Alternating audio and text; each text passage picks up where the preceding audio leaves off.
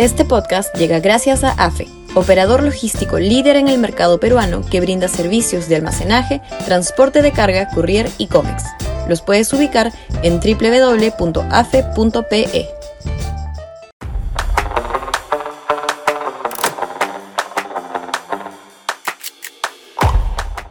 A Castillo lo va a sacar la calle. Sudaca, Perú. Buen periodismo ni aunque aparezca un video comprometedor de Castillo, sus huestes congresales, que están tan amarradas por prebendas corruptas, dejarán de blindar al presidente e impedir su vacancia. Y el tema de la reforma constitucional para adelantar elecciones está más que congelado por intereses de la propia oposición que no quiere perder sus curules.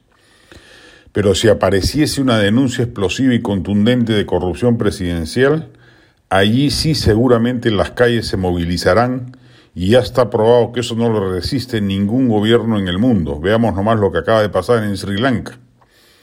Y da esperanzas en ese sentido que según las encuestas a Castillo le vaya muy mal entre los jóvenes.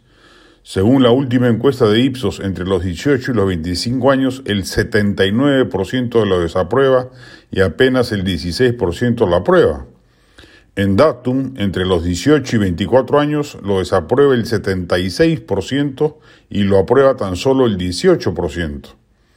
Y ambas mediciones calzan con otra encuesta del IEP, según la cual en el segmento de 18 a 24 años el 40% se define de derecha y el 43% de centro, apenas el 17% de izquierda y son los jóvenes los principales activistas que movilizan las protestas callejeras y son además muy sensibles al tema de la corrupción, antes que a los otros problemas prioritarios según las encuestas como son la inseguridad ciudadana o el alza del costo de vida. Si sale medio millón de jóvenes a protestar contra Castillo, este no dura ni un día más en el poder. Se lograría lo que infructuosamente la derecha radical ha intentado con estrepitoso fracaso, al convocar, entre comillas, megamarchas con lemas tan absurdos como no al comunismo o no a la Asamblea Constituyente y teniendo encaramados en el proscenio figuras tan desgastadas como Lourdes Flores, Jorge del Castillo o Raúl Díaz Canseco.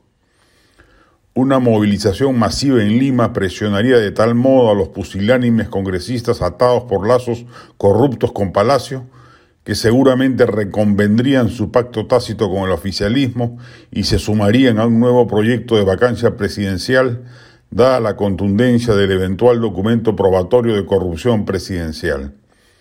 Si con su aparición no les bastase, será la masa movilizada la que los presionará para que actúen en consecuencia.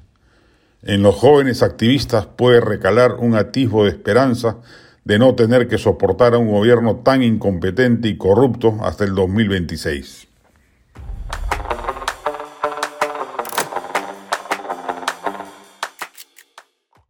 Este podcast llegó gracias a AFE, operador logístico líder en el mercado peruano que brinda servicios de almacenaje, transporte de carga, courier y cómics.